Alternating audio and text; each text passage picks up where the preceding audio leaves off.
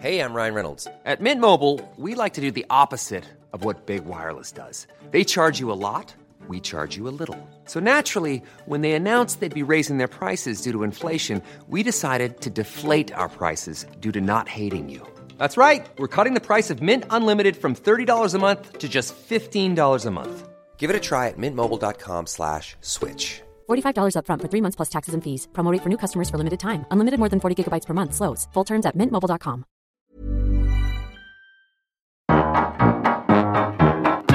Liebe Grüße, dein Engel. Frierchen. Samstag, 25. April 2020.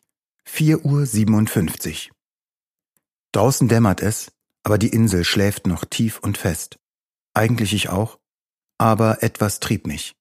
Um und an den Schreibtisch. In knapp zwei Stunden nehme ich meine Penicillin, alle acht Stunden, die letzte also 23 Uhr. Normal mittlerweile, wenn auch bereits die zweite Dosis in Folge. Die Lüftnersche Verdauung macht den Geht's noch Smiley und ich versuche souverän und vorbildlich zu sein. So leidlich. Seit gestern weiß ich, dass ich nach Kopenhagen muss, wo mir ein versierterer Chirurg als auf der Insel verfügbar den Kiefer aufsägen und die irgendwie dort agierende Infektion auszu ja, was eigentlich? Schälen, schaben, kratzen, versucht. Nachdem es mich Karfreitag ja neben den Aushub des zu fundamentierenden Hühnerstalls gelegt hat und ich auf Befehl der Geschäftsführung, kaum noch Luft auf den Reifen, mit der Körpertemperatur eines Goldbräulers, ostdeutsch für Brathändel, im Corona-Quarantänezelt vorstellig werden musste und schließlich Streptokokkensepsis im bedrohlichen Stadium festgestellt wurde, puh, atmen. Naja, sie ist zwar nicht wieder da, aber die Ursache auch noch nicht beseitigt. Sie hat sich im Kiefer eingenistet und geht da auch nicht von allein weg. Auch nicht, wenn ich sie anschreie. Wonach mir allerdings gar nicht ist. Aber wonach mir ist, weiß ich auch nicht. Keine Ahnung, Frierchen, ich passe grad nicht. Mir selbst und in das Leben, das ich hier führe. Als sei ich auf dem Prüfstand. Mit mir selbst und, naja, allem. Ich melancholisiere mich durch die Tage zwischen Annahme und purer Lebensfreude und dem Gefühl, nicht verzahnt zu sein mit diesem Ort, meinem Haus, mir selbst. Wenn ich das so schreibe, fühlt es sich fast noch drastischer an, als es sich in echt anfühlt, wie eben genau hingeschaut und mit der Funzel raufgeleuchtet und drin rumgepopelt. Dabei ist es eigentlich ganz einfach, vielleicht. Wachstumsschmerzen. Ich wachse. Nicht nur hüftseits über den Hosenbund, auch so, innerlich.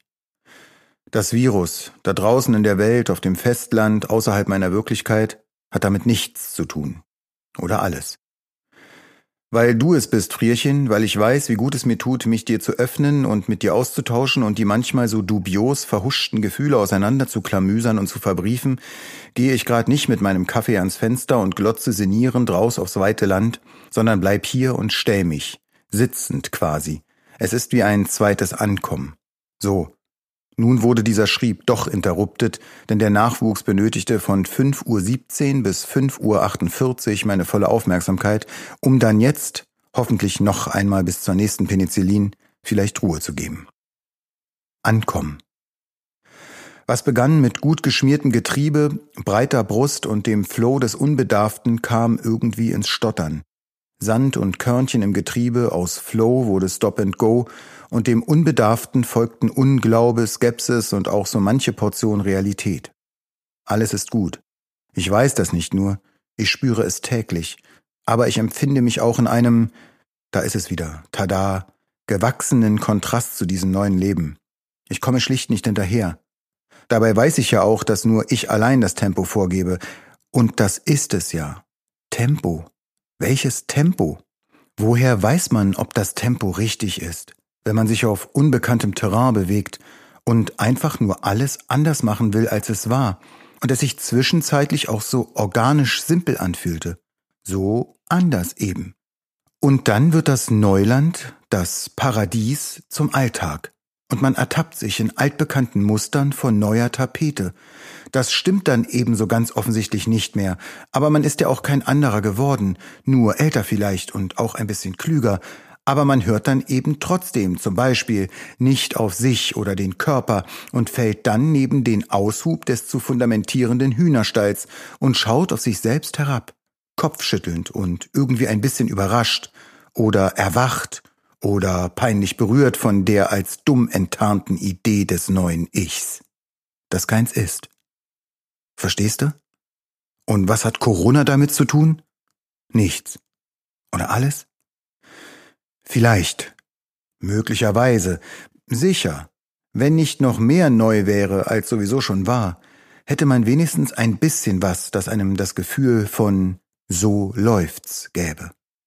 Ach, Frierchen, ich bin gerade kein Engel, sondern ein Quengel, glaub ich, angeschlagen irgendwie und doch so unsagbar glücklich und demütig angesichts meines tollen Lebens und des erwachenden Frühlings um mich herum, so intensiv und prächtig. Ich kann gar nicht sagen, wie sehr mich das immer wieder ummantelt mit seiner potenten Schönheit.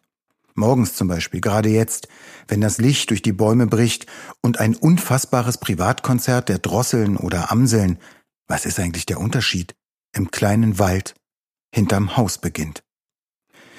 Ich habe nur von mir selbst geschrieben, kein Bezug zu deinem letzten, so wunderbar geschriebenen Brief. Verzeih mir. Ich habe dich und unser Hin- und Herschreiben ein bisschen benutzt, um mich an etwas festzuhalten, was mir vertraut ist und Sicherheit bietet, mich an den üppig warm weichen Busen unserer Brieffreundschaft geschmiegt und einfach nur ein bisschen rumgejammert. Wird auch wieder anders. Versprochen. Bis dahin, hab dich lieb, mein Frierchen. Ich tu's. Dein Quengel Odin. Und im nächsten Brief wird Annette mit den ganz großen Fragen konfrontiert. Gestern habe ich so einen kleinen Online-Interviewbogen abgeschickt, in dem natürlich die Fragen Was ist das beste Lied deines Lebens? und Findest du Corona gut oder schlecht? nicht fehlen durften. Das war ein Podcast von Argon Lab. Wir würden uns sehr freuen, wenn ihr Liebe Grüße, dein Engel kostenlos abonniert und in der Podcast-App eurer Wahl bewertet. Am liebsten natürlich mit 5 Sternen. Bis dann. When you make decisions for your company, you look for the no-brainers. If you have a lot of mailing to do, stamps.com is the ultimate no-brainer. Use the Stamps.com mobile app to mail everything you need to keep your business running with up to 89% off USPS and UPS. Make the same no brainer decision as over 1 million other businesses with Stamps.com. Use code PROGRAM for a special offer. That's Stamps.com code PROGRAM.